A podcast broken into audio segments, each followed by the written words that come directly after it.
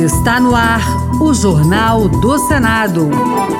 Eu sou Paula Groba e estes são os destaques de hoje do Jornal do Senado, que começa agora.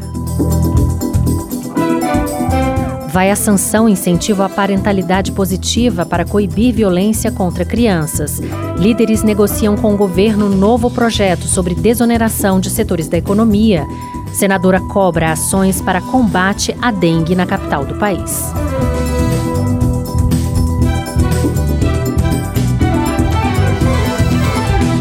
Boa noite. Direito de brincar. Uma proposta aprovada hoje pelo Senado determina que o poder público incentive e seja responsável, junto com a família, a promover a chamada parentalidade positiva como forma de prevenir a violência contra as crianças. Parentalidade positiva é o processo de criação dos filhos baseado no respeito, no acolhimento e na não violência. Os detalhes na reportagem de Janaína Araújo. A parentalidade positiva e o direito ao brincar passam a ser políticas de Estado para a prevenção da violência contra as crianças. A medida prevista em projeto aprovado pelos senadores em plenário foi relatada pelo senador Paulo Paim, do PT do Rio Grande do Sul, que explicou os conceitos trazidos pela iniciativa. O projeto define parentalidade positiva como o processo desenvolvido pelas famílias na educação das crianças, na condição de sujeito de direito, no desenvolvimento de um relacionamento fundamentado no respeito, no acolhimento e na não violência, que a criança possa conviver em ambientes com incentivo à comunicação e limites adequados. Segundo a proposta, todos os estados e municípios municípios devem desenvolver ações de fortalecimento da parentalidade positiva e da promoção do direito ao brincar nas políticas de assistência social, educação, cultura, saúde e segurança pública. O projeto, que também altera a legislação que ficou conhecida como Lei Henri Borel, em referência ao menino morto em 2021 no apartamento em que morava com a mãe e o padrasto, segue agora para a sanção do presidente Lula. A Comissão de Segurança Pública aprovou a prioridade no atendimento médico para mulheres vítimas de violência. Pelo texto, elas também poderão ter preferência na realização de cirurgias plásticas reparadoras causadas por atos de agressão. Repórter Marcela Cunha. Segundo o projeto aprovado, a preferência no atendimento médico, social e psicológico para mulheres vítimas de violência doméstica vale para o Sistema Único de Saúde e para o SUSP, o Sistema Único de Segurança Pública. A relatora Damares Alves, do Republicanos do Distrito Federal, declarou que, apesar dos avanços para prevenir e repreender a violência contra a mulher, é preciso oferecer às vítimas um cuidado integral. É necessário um tratamento holístico que leve em consideração todos os tipos de transtornos sofridos pela vítima. Nesse sentido, um dos mais importantes aspectos a serem considerados na política pública de proteção integral é a recuperação física e estética da agredida. O projeto altera a Lei Maria da Penha e a legislação que prevê a realização de cirurgia plástica reparadora de sequelas de lesões causadas por atos de violência contra a mulher. A proposta seguiu para análise da Comissão de Direitos Humanos. Após reunião com o ministro da Fazenda, líderes partidários confirmaram o envio de um projeto de lei sobre a volta da cobrança previdenciária para 17 setores da economia, a remuneração para municípios, novas regras para o programa voltado para as empresas de eventos e a compensação judicial deve continuar na medida provisória enviada pelo governo.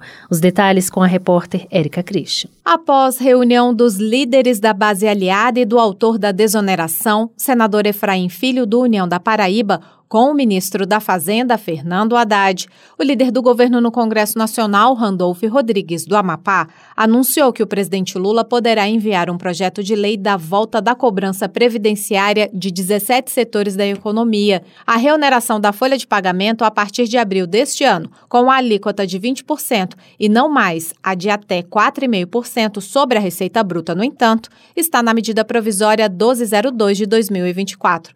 Segundo ele, os demais temas da MP deverão ser discutidos e votados, a exemplo do fim da isenção de impostos para empresas de eventos. Aí essa vai ser uma decisão técnica a ser feita. Essa é a possibilidade. Ter uma nova medida provisória retirando a questão da desoneração. A outra possibilidade é encaminhamento do projeto de lei só com o tema desoneração, reoneração e o restante dos temas continuar no âmbito da medida provisória. O autor da desoneração, senador Efraim Filho do União da Paraíba deixou claro que não há compromisso com a aprovação do projeto do governo, que será submetido à decisão final do legislativo. Quanto mais o texto se aproximar do projeto original aprovado pelo Congresso, melhor será de caminhar. Mas não ficou nenhum compromisso de mérito.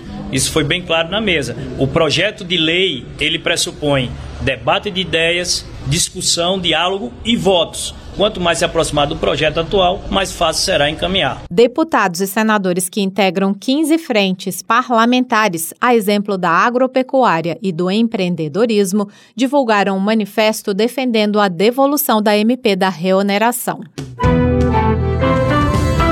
A senadora Leila Barros, do PDT do Distrito Federal, criticou o governo do DF por não ter agido de forma preventiva em relação à dengue, que já provocou neste ano, em apenas 33 dias, 47,4 mil casos e 11 mortes na capital. Ela destacou que a dengue é uma doença sazonal e que faltou uma campanha de conscientização da população, além de não terem sido renovados vários contratos temporários de agentes de saúde e de vigilância. Leila informou ter solicitado ao Ministério da Saúde que priorizasse o Distrito Federal na distribuição de doses da vacina contra a doença, o que foi prontamente acatado pela ministra Nízia Trindade. Em cinco anos de mandato, a saúde pública do Distrito Federal sempre esteve entre as minhas prioridades na destinação de emendas e atuação parlamentar. Destinei nesse período cerca de mais de 120 milhões de reais que estão sendo investidos. Para o senador Jorge Cajuru, do PSB de Goiás, infelizmente Brasília virou a capital da dengue e diz que falta soro nos hospitais para o tratamento dos doentes. O senador Paulo Paim, do PT do Rio Grande do Sul, também manifestou preocupação com o aumento da doença em todo o país e diz que 2024 pode se tornar o pior ano da história em número de casos de dengue. Paim alertou que, segundo especialistas, o grande pico da doença ainda deve acontecer entre março e abril, e mesmo antes desse período, o país já enfrenta 255% de aumento no número de casos da doença no país.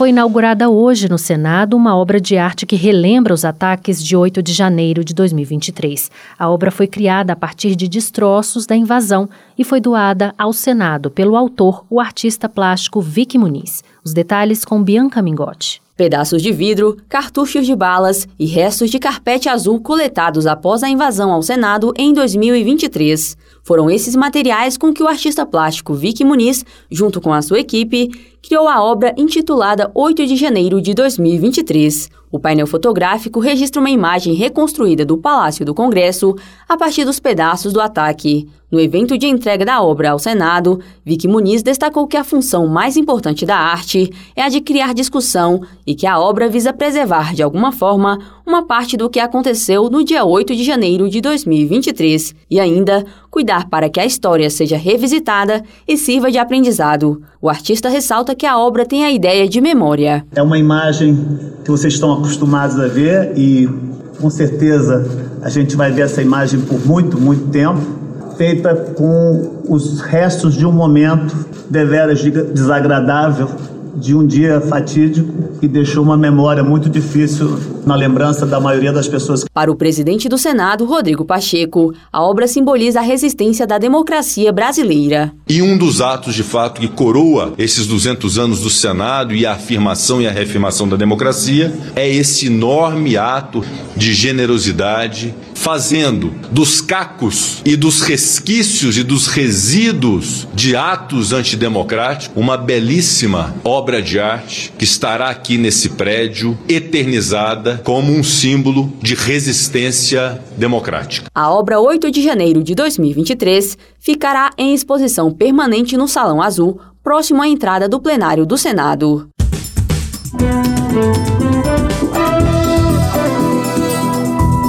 Com trabalhos técnicos de Eliseu Caires, o Jornal do Senado fica por aqui. Acompanhe agora as notícias da Câmara dos Deputados. Boa noite e até amanhã.